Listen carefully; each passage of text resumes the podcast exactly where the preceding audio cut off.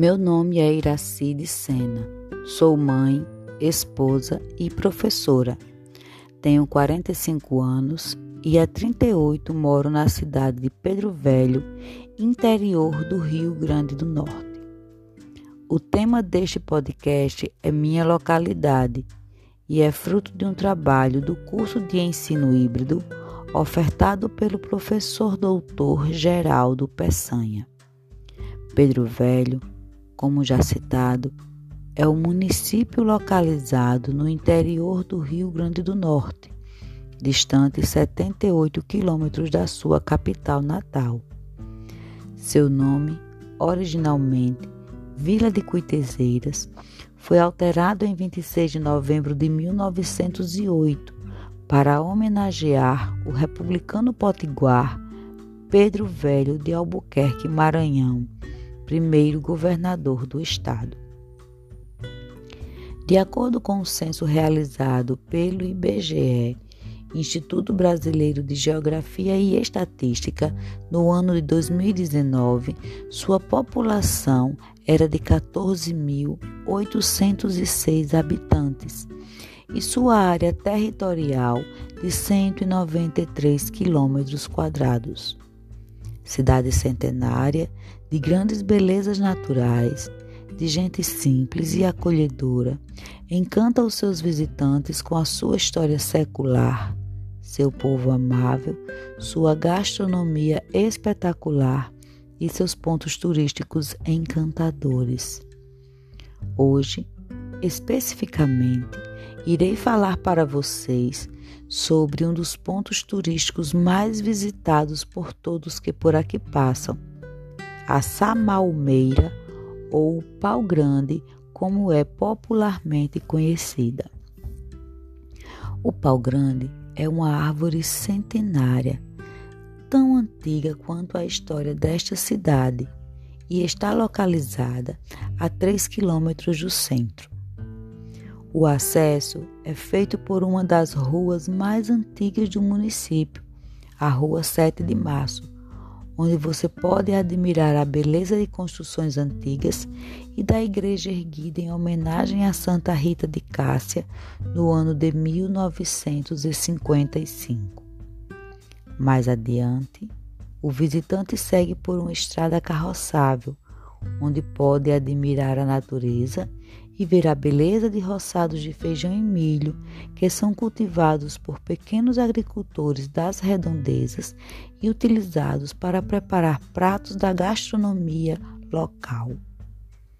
O visitante pode chegar até lá de carro, moto, bicicleta ou simplesmente a pé em uma caminhada leve e tranquila. De longe, já se consegue visualizar o pau-grande, árvore de origem amazônica que ganhou destaque na paisagem devido ao seu tamanho e imponência. Suas raízes são tabulares ou sapopemas e ajudam a sustentar essa marcante árvore. Seu caule é imenso, com fendas que cabem um homem em pé, e para abraçá-lo são necessários 30 homens de mãos dadas ou 50 crianças, e estima-se que a sua altura pode chegar a 65 metros. Seus galhos grossos se estendem cheios de folhas e formam uma imensa copa que nos dá uma sombra perfeita para um repouso tranquilo. Suas flores são tufos brancos com uma semente ao centro. Impossível não se encantar com o seu tamanho e sua beleza. Como esta árvore veio parar aqui? Duas histórias são contadas de geração em geração. Uma delas é de que suas sementes vieram durante a cheia do rio Curimataú no ano de 1901, cheia esta devastou todo o pequeno povoado de Vila de Cuitezeiras. Mas este é assunto do próximo podcast.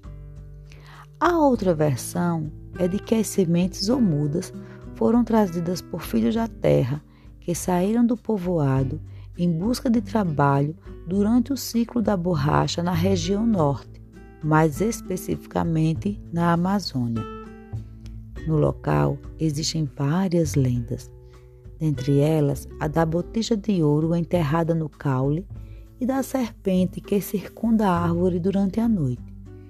Para encantar ainda mais o lugar, as ruínas da igreja de Santa Rita de Cássia, construída em estilo barroco, concluída por volta de 1862, única edificação que sobreviveu à enchente do rio Curimataú em 1901, guarda também um obelisco e um antigo cemitério da vila.